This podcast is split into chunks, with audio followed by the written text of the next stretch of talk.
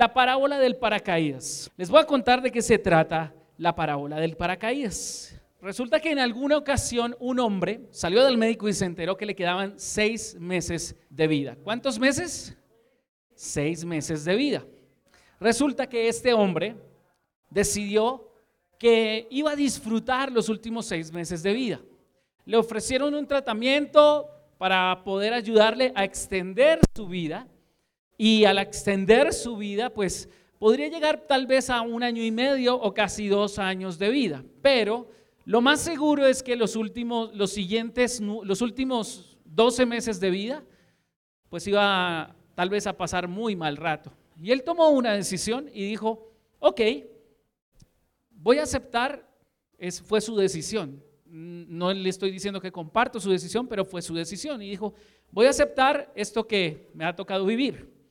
Y como voy a aceptar esto que me ha tocado vivir, entonces voy a aprovechar el tiempo y voy a pasar tiempo con mi familia, voy a, y hacer cosas que siempre soñé hacer, pero también voy a hacer cosas que siempre temí hacer. Y una de esas cosas fue saltar en paracaídas. Tal vez él era un hombre como yo. Yo le tengo miedo a las alturas. ¿sí? Esa es una fobia que yo tengo, es natural en mí. Yo, hay, hay ciertos puentes peatonales que, que realmente son una atracción mecánica para mí. Es complicado para mí porque siento vértigo. No me gusta eh, las alturas. a, veces miro videos, he, visto videos de muchachos que están a, 100 pisos de altura y, brincan y hacen un montón de cosas y a mí me da vértigo, me da, me da, chachi, como alguna vez a usted le ha hecho achí. ¿Sí? ¿Quién alguna vez, no sé, fue a un paseo de río y, ah, que se van a votar del, ah, sí, yo me voto, y cuando usted está allá arriba, entonces ya ve todo chiquito y ya le hace así. Y usted toma la decisión si se va a dejar hacer bullying y se va a bajar por las piedras por donde se subió o si se va a lanzar contra sus miedos. Bueno, todos sabemos que volar en paracaídas es una, es una experiencia que puede ser tan atemorizante como emocionante. Resulta que le he llamado la parábola del paracaídas porque quiero decirles algo y es que lamentablemente, lamentablemente, y para tristeza nuestra, muchas personas asisten a la iglesia, pero no se han dado cuenta que están viviendo los últimos momentos de su vida. Muchos hemos incluso tomado el, privilegio y hemos tomado eh, el llamado a acercar nuestra vida a Dios y al acercar nuestra vida a Dios con ese llamado, realmente hemos perdido como la esencia. Algunos van a la iglesia porque desde niños los llevan a la iglesia. Otros van a la iglesia porque llevas tanto tiempo yendo a la iglesia que se ha vuelto parte de tu rutina. Eh, algunos van a la iglesia porque de alguna forma les hace falta ir a la iglesia. Pero yo quiero decirte que la parábola del paracaídas puede servir bien hoy para salvar muchas vidas. ¿Y en qué consiste la parábola del paracaídas? Todos los paracaidistas, cuando suben al avión, esperan a que el avión tome cierta altitud. Estos aviones tienden a ser especiales, tienen una puerta lateral o una puerta trasera, dependiendo del tipo de avión. Y cuando se abre esa puerta, todos les dicen, ¿están listos? y están listos, están listos. Y se siente el viento y el frío en esos lugares. Y cuando llega el momento de lanzarse en el paracaídas, ya no hay vuelta atrás. Ya las personas se lanzan. Y una vez se lanzan las personas a través del paracaídas, se encuentran con una ley que gobierna la tierra, toda la tierra. ¿Cuál es la ley que gobierna toda la tierra y que hace que el paracaidismo sea una experiencia emocionante y atemorizante al mismo tiempo? La ley de la gravedad. La pregunta es, si alguno de esos que está ahí arriba en el avión se arrepiente de lanzarse en el paracaídas, ¿puede anular esa ley y decir, ok, voy a anular esa ley? Sencillamente esa ley no aplica para mí.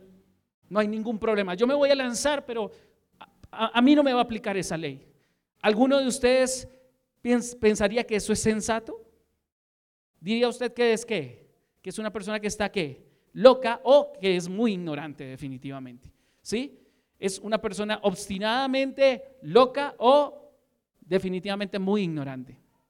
Bueno, así como existe una ley de la gravedad y una vez tú te lanzas del avión, no hay manera en que tú puedas evitar la ley de la gravedad, existen leyes espirituales que gobiernan nuestras vidas y creamos o no en ellas, nos gobiernan. Todas. Y hoy vamos a hablar de cinco. ¿Cuántas leyes vamos a hablar? Cinco leyes que hay en la parábola del paracaídas. Cinco leyes que hay en la parábola del paracaídas. Son leyes espirituales que creas o no en ellas, te gobiernan. No sé si llevas mucho tiempo o poco tiempo asistiendo a la iglesia o casi nunca lo haces y hasta ahora me estás escuchando. No sé por qué razón has estado asistiendo a la iglesia, pero la razón principal es porque probablemente tú seas el próximo paracaidista. Pero ¿qué pasa con un paracaidista que se lance sin paracaídas? ¿Qué pasará con una persona que se lance sin paracaídas? A una altura de 4.000 metros de altura. ¿Qué será inevitable? Inevitablemente va a qué? A morir. Así caiga en el océano, inevitablemente va a morir. Dicen ahogado, no, va a morir del golpe. La gravedad va a alar a la persona a 9,8 metros sobre segundo cuadrado en aceleración constante, que a 4.000 metros de altura una persona perfectamente puede estrellarse contra el piso a 325 kilómetros por hora. En caída libre. Y saben, la parábola del paracaídas nos dice que hay gente que la vida, escúchame bien, que la vida es semejante a dos paracaidistas. Uno se lanzó sin paracaídas pensando que no podría, que la ley de la gravedad no tendría efecto sobre su vida solo porque él no creía en la ley de la gravedad. Y otro paracaidista se lanzó del avión con paracaídas porque se dio cuenta que era inevitable la ley de la gravedad y necesitaba encontrar alguna herramienta que pudiese menguar la fuerza de esa ley, pero jamás eliminarla. El que se lanza en paracaídas y el que no se lanza en paracaídas, ambos van a llegar al piso, ¿sí o no? Para ambos será inevitable. ¿Cuál será la diferencia? La diferencia será en que uno va a llegar a 325 kilómetros por hora y se va a desparramar su cuerpo y va a morir inevitablemente. Y el otro probablemente disfrutará el viaje y caerá en el lugar correcto, en el momento correcto y habrá disfrutado haberse lanzado por en paracaídas. Pero una vez la persona se encuentre a unos cuantos metros de altura y se dé cuenta de la velocidad y la inminencia de su muerte, ¿creen ustedes que esa persona va a dejarse caer tranquila o estará angustiada? Estará angustiada. Hoy vamos a revisar si tú eres una persona que tienes un paracaídas o no. Primera ley, la ley del paracaídas nos habla de la primera ley. La primera ley en la parábola del paracaídas es que todos salimos en avión y llegamos a esta vida en avión. Todos. Y salimos en un avión con un boleto directo para llegar a nuestro destino. Nos elevamos a las alturas y cuando estamos a suficiente altura, en esa ley, Dios diseñó ese vuelo para que nosotros lo disfrutáramos, tuvo un propósito. El destino de ese vuelo es el amor de Dios. La primera ley es que Dios nos creó para amarnos. Probablemente usted me ha escuchado hablar esto tal vez unas 100 veces. Dios nos creó para qué? Amarnos. Esa es la primera ley y no importa si crees o no en esa ley, esa ley te afecta a ti. Dios te creó para amarte. Fuimos creados en amor, por amor y para el amor. Fuimos creados en amor, por amor y para el amor.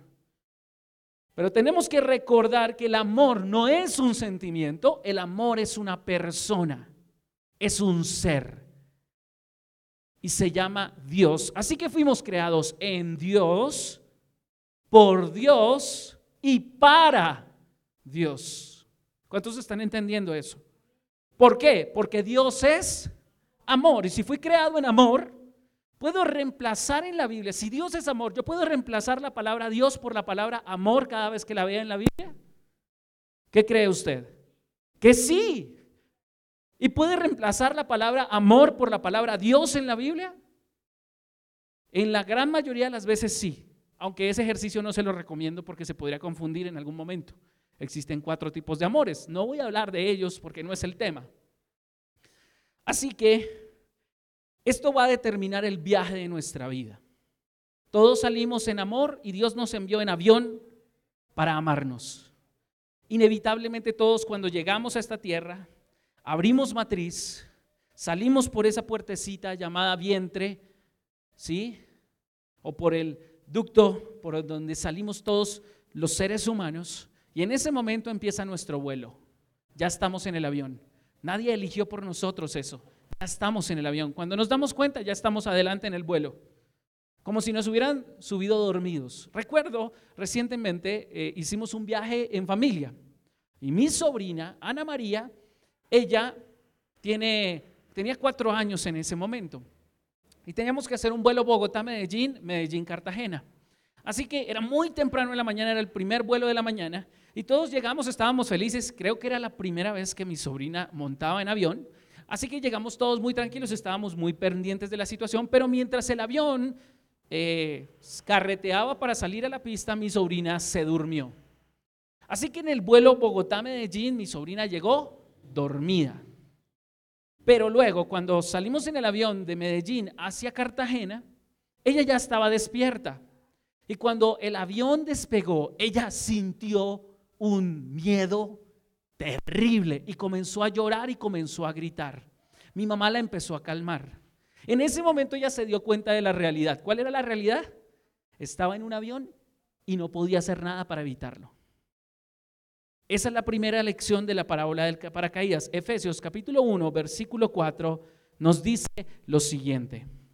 Incluso antes de haber hecho el mundo, Dios nos amó y nos eligió en Cristo para que seamos santos e intachables ante sus ojos. Esa es la primera verdad. Esa es la primera ley. ¿Y a quién le gusta esa ley? Levante la mano al que le gusta la ley, por favor. La que le estoy diciendo. Dios lo creó para amarlo. Ok, baje la mano. Levante la mano al que no le gustó la ley. Ok, baje la mano. Levante la mano al que no va a levantar la mano de todas maneras. No importa lo que yo diga. Listo. Entonces, antes de que Dios hiciera el mundo, Dios nos amó. ¿Por qué? Porque Él es amor. Y nos eligió, nos seleccionó. ¿Listo? Es bonito cuando uno lo seleccionan para algo, ¿cierto? Es bonito. Me encanta, por ejemplo, que mi esposa me hubiera elegido a mí y no hubiera elegido a otro. Hubiera tenido la oportunidad, claro, tuvo, tuvo para elegir. No, no demasiados, pero tuvo para elegir. ¿Sí? Y yo un día le dije, tú vas a tener que tomar una decisión. Si me elegiste a mí, tienes que renunciar a todos. Y ella me dijo, yo ya te elegí a ti, no sé si tú estás dispuesto a renunciar a todas para elegirme a mí. Ay, ay, ay. Primera de Juan, capítulo 4, versículo 16 dice, primera ley, nosotros sabemos cuánto nos ama Dios.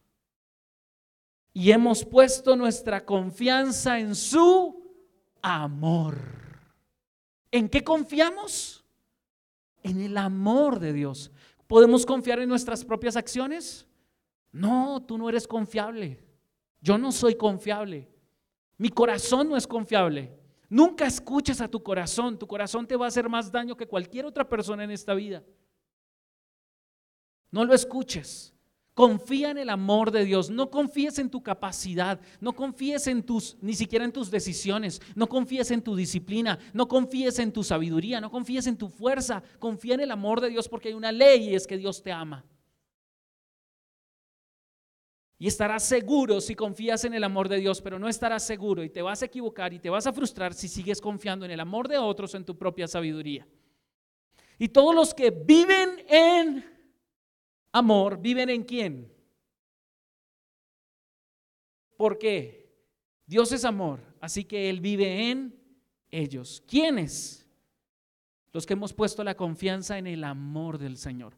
Así que venir a la iglesia no significa simplemente una, eh, hay que ir a la iglesia. No, cada vez que yo voy a la iglesia, cada vez que yo leo la palabra, cada vez que yo me levanto en la mañana y oro, cada vez que yo tomo mi, mi Biblia y me encierro en mi lugar secreto, estoy confiando en quién? En el amor de Dios. Estoy viviendo la primera ley, la estoy disfrutando. Cada vez que alguien se, se, limita y se extrae de eso, ¿qué, ¿qué está haciendo? Aunque no crea en esa ley, esa ley lo está gobernando. Dios lo ama, pero no va a disfrutar el viaje, no va a disfrutar el amor.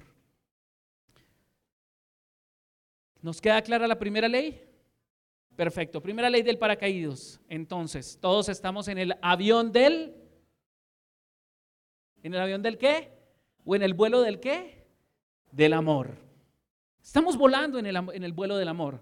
Pero resulta que todos nosotros un día tomamos la decisión de que nos queremos bajar del vuelo. Hacemos lo que nos va a pasar, lo que le pasó a mi sobrina. Nos vamos a asustar o inevitablemente queremos salir del avión y queremos decir, estoy aburrido, estoy encerrado de este vuelo. De hecho, mis hijos siempre se quejan conmigo porque yo siempre los he querido llevar a la costa en el carro.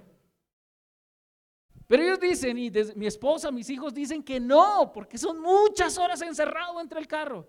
Y efectivamente, a duras penas me aguantan un viaje de Fusagasugaka y ya se están quejando. Imagínense un viaje a la costa, 16 horas de viaje, ¿sí? Y de Fusagasugaka, eh, ellos son felices y son dos horas. Ya después de dos horas y media, ya vamos a llegar.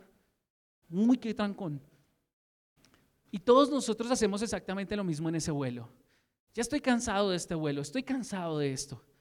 ¿Y saben lo que hacemos sin darnos cuenta? Salimos, abrimos la puerta, la ventanilla del avión y decidimos lanzarnos y salir del avión. Y nos vamos a encontrar con otra ley, que es la ley de la qué? De la gravedad. Y caemos y empezamos a caer en caída libre. La segunda ley espiritual es que todos vamos en caída libre. Todos nos bajamos del avión del amor, porque todos un día rehusamos el amor. ¿Cuándo comenzó esto? Esto comenzó en Romanos capítulo 5, versículo 12. Segunda ley, todos vamos en caída. Romanos 5, 12 dice lo siguiente. Cuando Adán pecó, el pecado entró en el mundo. Y el pecado de Adán introdujo la muerte. De modo que la muerte se extendió a todos porque todos pecaron. ¿Qué pasa si nos lanzamos del avión sin paracaídas? ¿Qué nos espera? Una muerte segura. Ahora, Adán pecó y antes de que Adán pecara no existía la muerte. No existía. ¿Cuántas familias han tenido que con dolor despedir a sus familiares? ¿Cuántas veces yo ya le digo al Señor, por favor, Padre, no te sigas llevando tus siervos. Cada semana yo estoy viendo despedir a mis amigos. Algunos más jóvenes que yo, los he visto, he visto sus esposas llorando, sus iglesias sufriendo, porque este domingo estuvieron predicando en la iglesia y el siguiente domingo lo estaban enterrando. Porque así es la muerte. Es inevitable como la ley de la gravedad, creas o no en ella. No me gusta. Porque ¿cuántos de los que están aquí han escuchado hablar de las buenas noticias acerca de Jesús? ¿Cuántos aquí han escuchado hablar de la palabra evangelio? Evangelio es una palabra griega, significa nuevas buenas noticias. En español, evangelio significa buenas noticias. Eso es lo que significa evangelio. Evangelio no es una religión, evangelio no es una iglesia, evangelio ni siquiera es un sistema de creencias. El evangelio son las buenas noticias acerca de quién? De Cristo. Entonces, pero para que nosotros podamos valorar las buenas noticias hay que conocer las malas noticias, ¿verdad? ¿Cierto? El problema es que la mayoría de nosotros estamos viviendo la fe creyendo que tenemos buenas noticias, pero no nos hemos dado cuenta de las malas noticias. Y la mala noticia es que todos vamos a morir físicamente. Y la mala noticia es que todos nos bajamos del avión del amor de Dios, como se bajaron Adán y su mujer, Y todos vamos en caída libre y todos vamos a morir espiritualmente. Esa es la mala noticia. Inevitablemente, creas o no en ella. ¿Cuándo sucedió eso? ¿Cuándo me bajé del amor de Dios? Adán y su mujer cometieron un pecado en el Edén. Todos conocen la historia, la serpientica, ¿cierto? Estaban Adán, la mujer, la suegra, perdón, la serpiente, la, el fruto. La suegra no estaba. La suegra no estaba.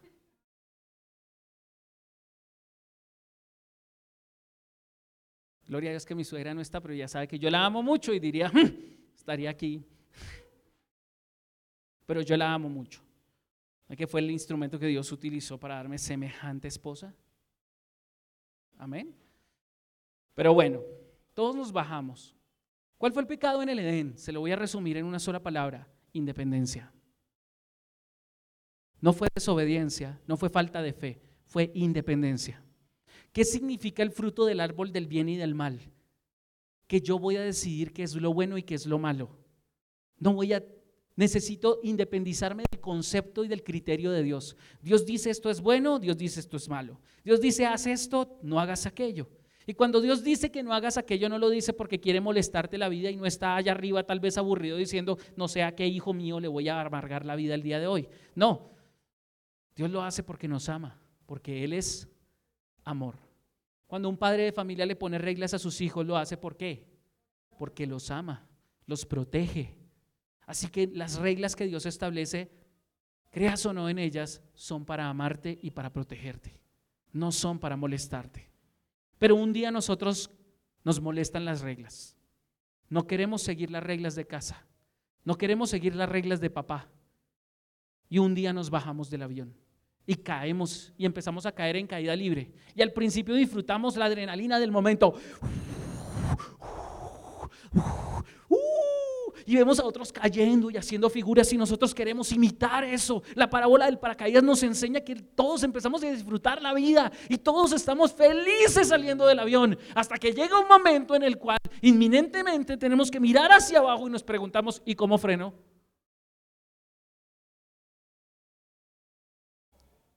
Pero no hay nada que podamos hacer al respecto. Por tanto, como Adán pecó un día, todo el pecado entró en los seres humanos, no hay ninguno que no falle. No hay ninguno que no se baje de ese avión. Pero somos como mi sobrina. Tenemos cuatro años, nos queremos bajar del avión, pero todavía no nos dejan bajar del avión. Pero llegamos a un momento donde no hay nadie que nos detiene. Y está la puerta abierta y usted decide si se lanza o no. ¿Y todos sabe lo que hacemos? Nos lanzamos. Todos en algún momento hemos mentido, todos en algún momento hemos pecado, todos en algún momento hemos odiado, todos en algún momento hemos maldecido, todos en algún momento nos hemos alejado de Dios, todos en algún momento hemos, hecho, hemos sabido lo que es bueno y no lo hemos hecho y eso también es lanzarnos del avión.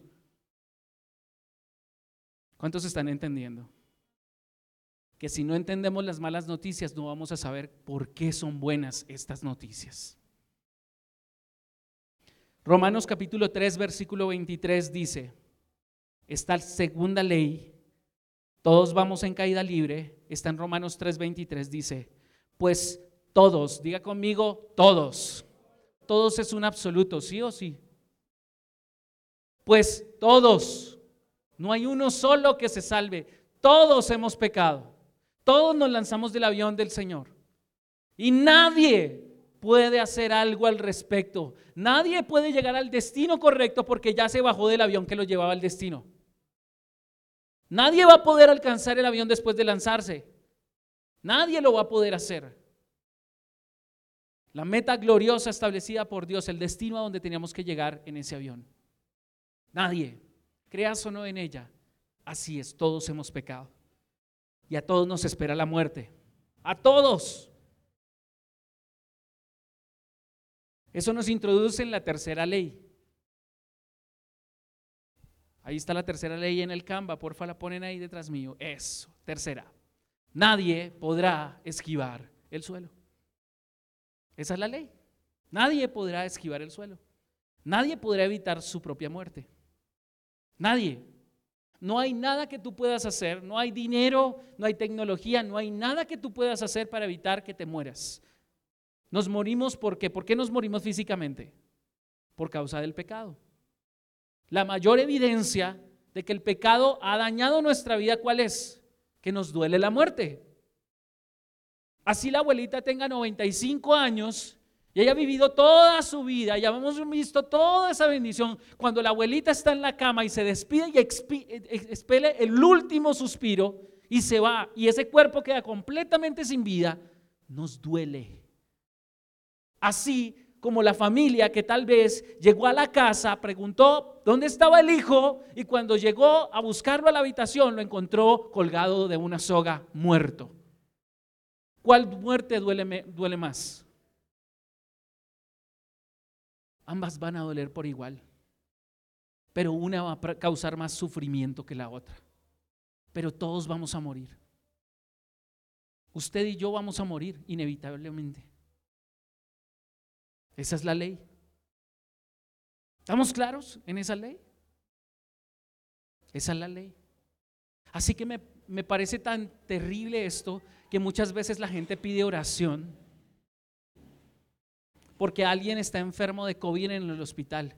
Eso es inevitable, se va a morir de COVID o se va a morir eh, de viejito, pero se va a morir. El problema es que va sin paracaídas. El problema es que no sé qué tan cerca esté del suelo. Todos podemos esquivar cualquier cosa. Podemos esquivar, eh, no sé, un pelícano, un águila, una bandada de, de, patos. Podemos esquivar cualquier cosa. Podemos esquivar los árboles. Podemos esquivar cualquier cosa. Pero nadie puede esquivar el suelo. ¿Clarísimos ahí? La preocupación de la gente es que no sabe que está cayendo en caída libre y que se va a morir. No solo física, sino que espiritualmente. El problema es este, nadie puede evitar el suelo. Y vamos a ver qué significa esto. Hebreos capítulo 9, versículo 27 nos habla de la tercera ley. Nadie puede evitar el suelo. Y así como cada persona está destinada, ¿está qué? Destinada a morir. ¿Cuántas veces? ¿Contra cuántos suelos usted se puede estrellar? Contra el único que hay. Una sola vez. Y después de esto, ¿vendrá qué? La parte espiritual. ¿Cuál es la consecuencia entonces? ¿Cuál es la consecuencia de venir en caída libre? La consecuencia inevitable hasta este momento es Mateo capítulo 10, versículo 28. Yo quiero preguntarle algo. ¿A cuántos de ustedes les parecerá curioso lo que hay después de la muerte? No la muerte, sino lo que hay después de la muerte. ¿Cierto? Causa curiosidad. Hay muchas ideologías a nivel en, el mundo, creencias específicas acerca de la muerte. ¿Qué pasará después de que usted muera? Ok, la familia quedará dolida, todos lloraremos, pero ¿qué pasa con el que se va? Eso siempre ha sido una, un enigma en la humanidad. ¿Listo? Ahora la pregunta es, ¿a quién le creemos? Pues yo le voy a creer a uno que se murió y que volvió a vivir, pero no se volvió a morir. Aleluya. Déjeme decirle, ¿le parece coherente creer en alguien que no se ha muerto para saber qué hay después de la vida? No, ¿le parece coherente creer en alguien que probó la muerte, regresó y nunca volvió a morirse? Es de sentido común. Yo no sé, pero hay personas que creen que creer en Cristo es una fantasía. Y yo digo, hmm, hay más fe en creer en la reencarnación cuando ninguno de esos ha, reencarnado o me lo pruebe probar. Pero hay evidencia científica de que Jesús murió y resucitó. Así que yo prefiero creerle al que tiene los resultados. Y Jesús dijo, no teman a los que quieren matarles el cuerpo, no teman a los virus que les quieren matar. No está hablando solo de personas. ¿Cuántos le tienen miedo al COVID? ¿Cuántos no han venido a la iglesia por temor al COVID? Perfecto. Siento que ese es, es, es válido ese temor. Pero Jesús dijo, ojo, no le teman a los que pueden matarles el cuerpo. Es decir, le tienen más miedo a enfermarse de COVID que a ver lo que va a pasar después de la muerte. ¿Y qué va a pasar después de la muerte? Según lo que Jesús dice. Dice, no pueden tocar el alma, teman a Dios, quien puede destruir tanto el alma como el cuerpo. ¿En dónde? Oh, por Dios, esa es la mala noticia. No me la estoy inventando yo. Se la está diciendo alguien que fue a la muerte y regresó. Lo dijo antes de ir y regresar, pero él ya sabía lo que le esperaba porque él conocía el camino. Era Dios mismo revelando, hey, tú necesitas saber lo que te espera después de que te mueras, después de que te estrelles contra el piso, después de que llegues a 325 kilómetros por hora y se desparramen todas tus, tus entrañas y tu vida. Quiero que mostrarte lo que te va a pasar por haber saltado del avión, por haber rechazado mi amor. Y es que, ¿a quién le debemos temer? La gente se asusta porque, porque tiene un diagnóstico positivo de COVID, pero no se asusta de no tener una relación con Dios. Por Dios santísimo. ¿Se dan cuenta de la mala noticia? El infierno. ¿Usted quiere saber cómo es el infierno? Lo invito a que mire una enseñanza acerca del infierno que dimos hace tres meses atrás en el canal de YouTube. Dice ahí, así, todo lo que necesita saber acerca del infierno. Te invito a que lo repases. ¿Quiénes se acuerdan de esa enseñanza al menos de que se dijo? Levante la mano el que se acuerda que hablamos del infierno este año. Listo. Levante la mano bien. Eso, gracias. Puede bajarla. Entonces ahí en el canal de YouTube de la iglesia lo puedes encontrar. ¿Qué le espera a la gente en el infierno? ¿Listo? Pero ¿a quién debemos temer? O sea, ¿quién nos, ¿qué nos debería dar más susto? ¿Enfermarnos? ¿Tener un accidente? ¿O no tener una relación con Dios? La mayoría de nosotros olvidamos eso por momentos. Por eso estoy aquí, recordándole que usted no está aquí porque la iglesia es bonita, porque la alabanza me gusta. Eso está bien. Eso está bien. Pero ese no es el motivo. No deberías de dejar de asistir a la iglesia, ni de congregarte, ni de leer la palabra, ni de buscar la presencia de Dios, ni de mantener la comunión virtual o presencial, porque te guste o no, sino porque lo necesitas. Pero quiero hacer una claridad. Jesús dice, wow, pero si Dios es amor, ¿por qué creó el infierno y por qué manda a la gente al infierno? Ahí Jesús está diciendo, ¿cierto? ¿Quién puede destruir a la gente en el infierno? ¿Quién, ¿Quién puede destruir el alma en el infierno? Dios. Y si Dios es amor, ¿por qué Él se inventó el infierno, esa cosa tan horrible? De hecho, yo les dije, una de las teologías que si de mí dependiera, sacaría de la Biblia la teología del infierno. No la sacaría pero es inevitable, así que tengo que hablarle de ella porque es inevitable. Es inevitable, está ahí. No me gustaría, pero está ahí. Es difícil de comprender para mí como un Dios de amor manda a la gente al infierno. Así que voy a sacarlo de esa duda. Por si acaso alguien le pregunta, ¿cómo un Dios bueno puede enviar a la gente al infierno? Si nos ama. Esa pregunta es válida, completamente coherente. Mateo, capítulo 25, versículo 41. Mateo 25, 41 dice lo siguiente. Luego el rey, ven que rey está con mayúscula, ¿cierto?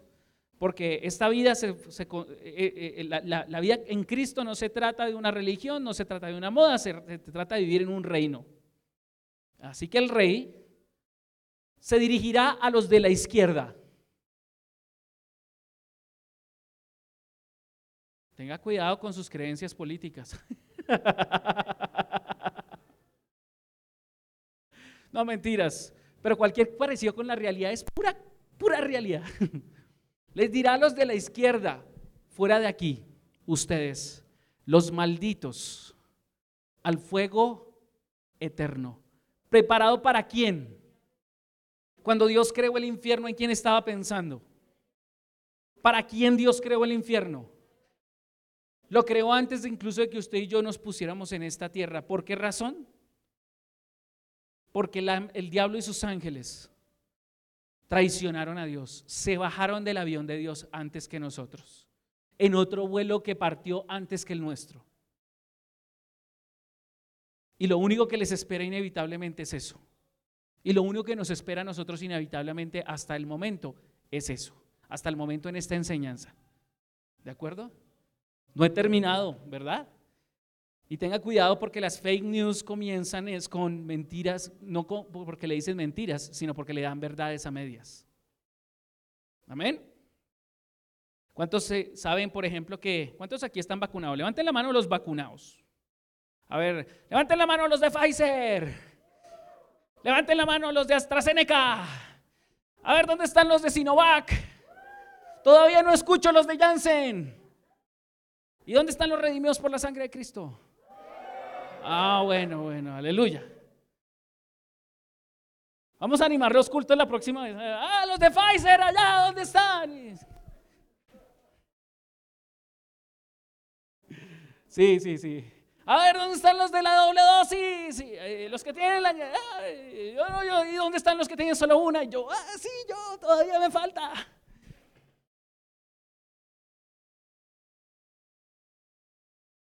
Apocalipsis 20:15 dice lo siguiente. Apocalipsis capítulo 20, versículo 15 dice lo siguiente. Entonces, claridad. ¿Para quién preparó Dios el infierno? Para el diablo y sus ángeles. Pero si ellos traicionaron a Dios y nosotros también lo traicionamos, ¿creen ustedes que Dios, un Dios justo, establecería la misma condena? Claro que sí.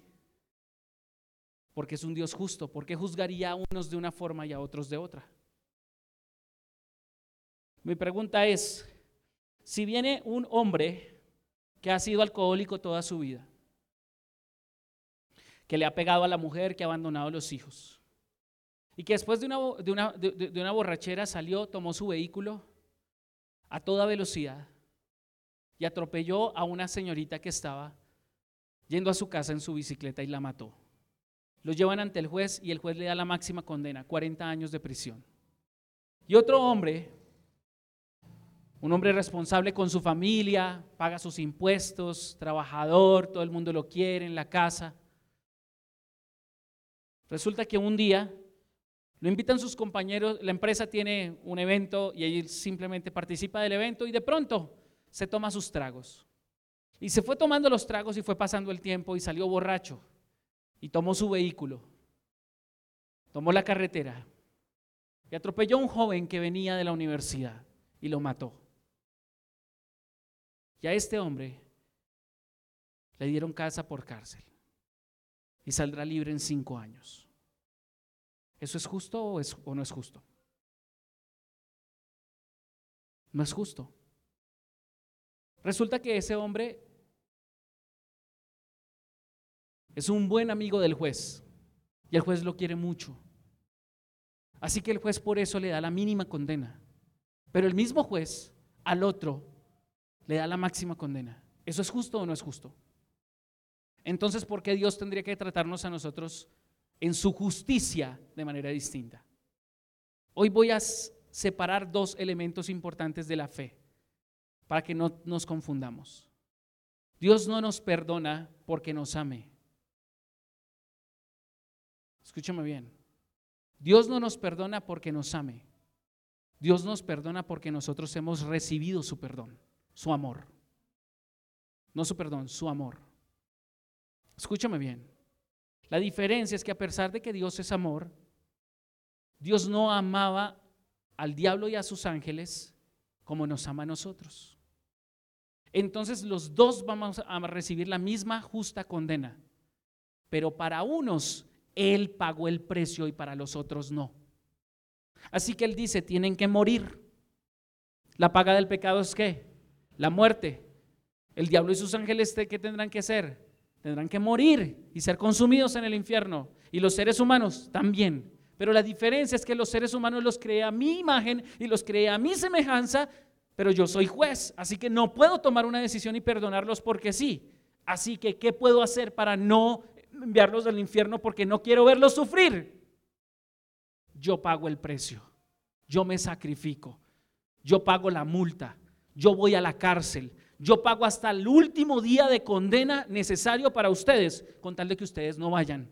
Un juez justo que ejecuta la misma sentencia para ambos, pero que para uno no decide pagar el precio y para el otro decide pagar el precio. Y esas, mis señoras y señores, son las buenas noticias. Apocalipsis 20:15 dice lo siguiente. Y todo, diga conmigo, todo, otro absoluto, créalo o no, es una ley. Y todo el que no tenía su nombre registrado en el libro de la vida fue lanzado al lago de fuego. ¿Y quiénes son los que tienen el nombre en el libro de la vida? ¿O quiénes son los que son lanzados al lago de fuego? Apocalipsis 21:8. Esa es la realidad, es una ley. Pero los cobardes, los incrédulos, oh, perdón, pero los que cobardes y los incrédulos, los que no creen. No creen en la ley, pero le sigue aplicando. Los corruptos, los asesinos, los que cometen inmoralidades sexuales, los que practican la brujería, los que rinden culto a ídolos y todos los mentirosos tendrán su destino en el lago de fuego que arde con azufre. Esta es la segunda muerte. Yo me les adelanté un poquitico a las buenas noticias, pero no había llegado ahí todavía. Mi bosquejo sigue hablando de que es inevitable. Así que la tercera ley es que nadie puede esquivar el suelo y llegamos a la cuarta ley. La cuarta ley es la siguiente. Dios te envió un paracaídas. Punto. En pocas palabras, todos se van a caer, ¿cierto? Todos vamos en caída libre, pero a Dios nos envió un qué? Un paracaídas. Y está diciendo, ¿sabes qué? La ley no puede ser quebrantada, la gravedad no puede ser quebrantada, pero podemos frenar su avance. Y Dios te envía un paracaídas. Romanos capítulo 5, versículo 8 dice lo siguiente.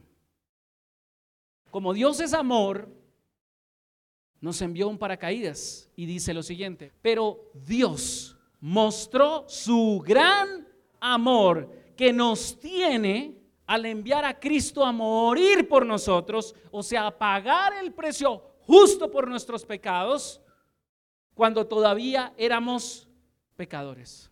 Veníamos en caída libre, Él fue, se lanzó, bajó, rebotó contra el, suelo, cogió el paracaídas y nos alcanzó hacia arriba y nos lo ofreció.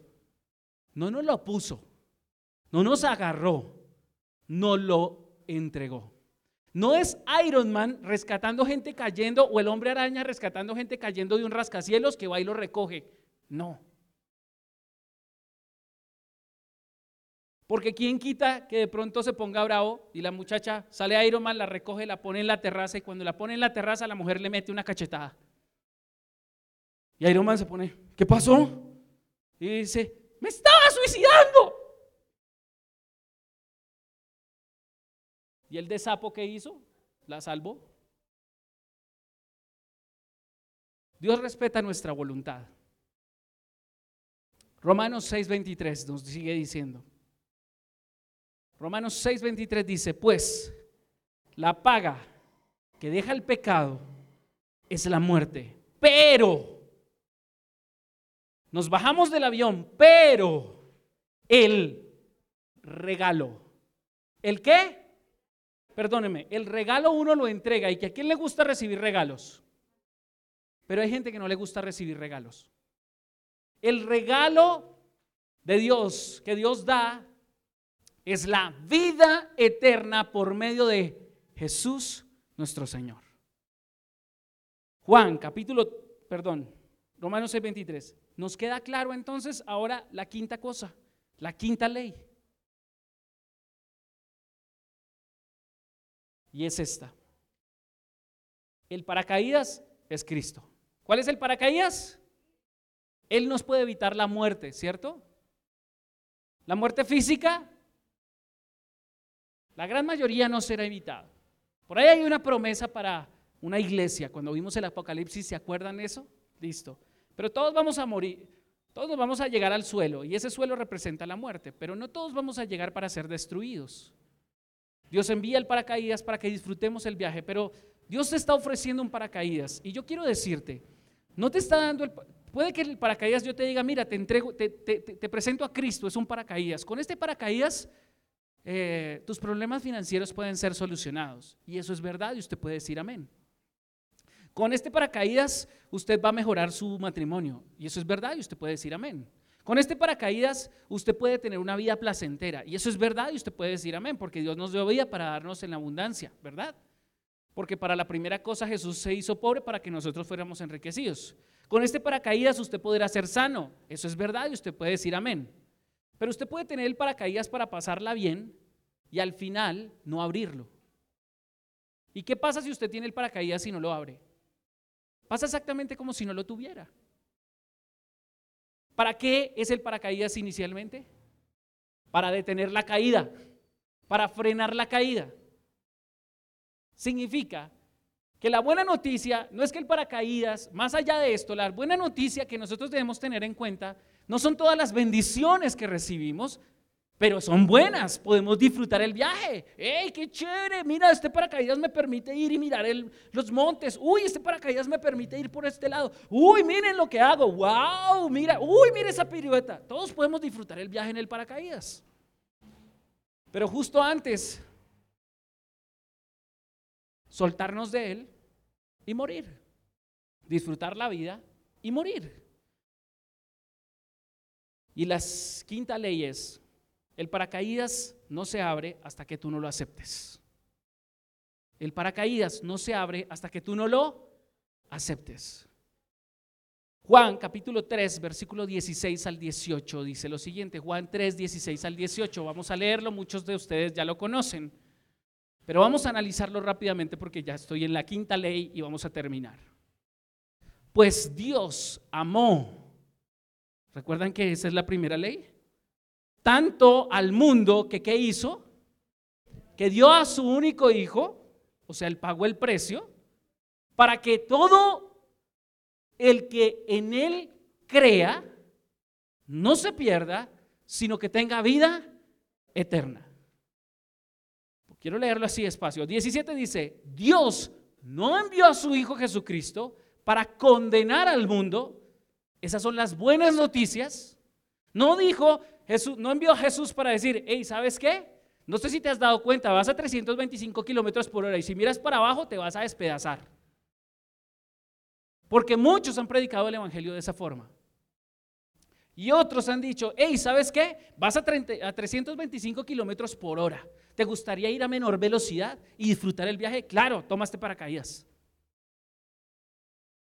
O Vas a 35, 325 kilómetros por hora. Y no hay nada que detenga esto, salvo que abras este paracaídas, te pongas el paracaídas y lo abras. Y retengas la caída. Cuando estés bajando en el paracaídas y estés seguro en tu paracaídas que es Cristo, ahora sí te voy a enseñar cómo disfrutar el viaje.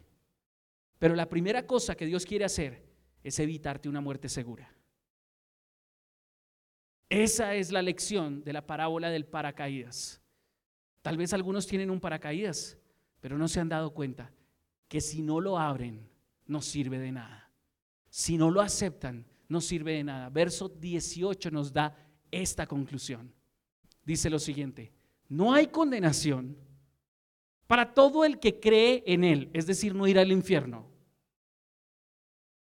Pero todo el que no cree en Él, hablando de Cristo, o sea, el que no ala la cuerda, no se abre el paracaídas, ya ha sido. O sea, Dios no envía a la gente al infierno, la gente se va solita. Porque ya Él hizo todo lo que tenía que hacer para que, la gente no fuera. Le, dijo, ¿sabes qué? Ponte el paracaídas, amárratelo acá, ya lo tengo aquí amarrado, ya está todo listo. Ahora, ala la cuerda. No. No porque si yo halo esa cuerda se me cae el paracaídas. No porque si yo halo, esta cuerda, ah, eh, es emocionante vivir a esta velocidad. Muchos tienen a Cristo, pero todavía no lo, escúchame bien, muchos saben de Cristo, creen en Cristo, pero no le creen a Él. La gente, ¿por qué se va a morir? En la parábola del paracaídas, para explicárselo claramente, la gente no se muere porque Dios los empuje del avión. La gente se muere porque no quiere alar la cuerda y aceptar el regalo. Porque le ofrecen un paracaídas y dice, no, no me parece. Mejor una mochila con ropa. Igual todas las mochilas detienen la caída, ¿cierto? Eso es igual a todas las religiones nos llevan a Dios. ah, no, aquí tengo la mochila, vea, esta mochila, pero tiene un paracaídas dentro. No, vea, tiene una linterna, vea, tiene una tablet, uy, tiene wifi, uy, tiene de todo. No, hermano, ¿y usted qué tiene? No, ese trapo que se abre ahí. Usted no sabe lo que se está perdiendo. Primera de Juan, capítulo 5, versículo 12, dice lo siguiente. El que tiene al Hijo, tiene la vida, pero el que no tiene al Hijo de Dios, no tiene la vida. Esa es la quinta ley. La quinta ley es sencilla. Están las buenas noticias, pero si no lo aceptas, no lo tienes. Si no le entregas tu corazón, no lo tienes. Puede tener el paracaídas puesto, pero no va a detener tu caída. Así que la conclusión es la siguiente. ¿Cómo hago para abrir el paracaídas? Esa es la conclusión. Ya vimos las cinco leyes. Ahora la conclusión, ¿cómo abro el paracaídas? Hechos capítulo 3, versículo 19. Hechos 3, 19 dice lo siguiente. Estaban todos, el apóstol Pedro les predicó el, la parábola del paracaídas en su versión. Y cuando la gente se reunió, le preguntó, ¿y qué tengo que hacer para abrir el paracaídas? Y Pedro respondió esto. Ahora pues, como que Pedro era paisano, ahora pues, arrepiéntanse de sus pecados. Reconozcan que usted se lanzó del avión. Reconozca que está cayendo en caída libre porque usted lo quiso. Y porque era inevitable, igual lo iba a hacer. Y vuélvase a Dios para que sus pecados sean borrados. ¿Y son borrados por qué? Porque automáticamente viene Cristo y pone su sangre y dice, yo pagué también por este. Así que este paracaídas está pago, por favor se lo ponen. Por favor le enseñan a abrirlo. Por favor, ahora enséñele a disfrutar el viaje en paracaídas.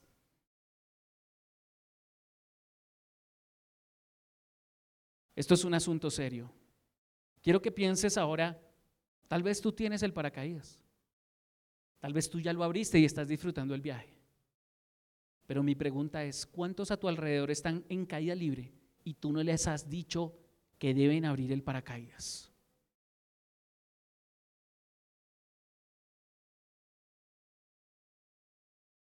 No me preocupa que la gente se enferme de COVID. Me preocupa que ese enfermo se vaya y no tenga abierto el paracaídas esté a punto de caer al piso y no tenga cómo frenar la llegada. Esto es un asunto de vida o muerte. No es su responsabilidad convencer a la gente, pero sí es su responsabilidad indicarle dónde está el paracaídas y dónde está la cuerda, la cuerda que tiene que jalar. ¿Quién ha entendido el mensaje de esta tarde? Sus hijos, sus padres, sus hermanos, sus amigos, sus vecinos. ¿Ven por qué insistimos a que por favor inviten a las personas? ¿Ven por qué insistimos a que esto suceda?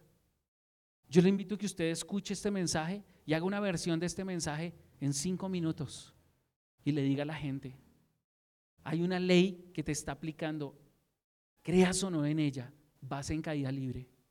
Yo solo quiero decirte, te ofrezco este paracaídas y te digo, hálalo, arrepiéntete.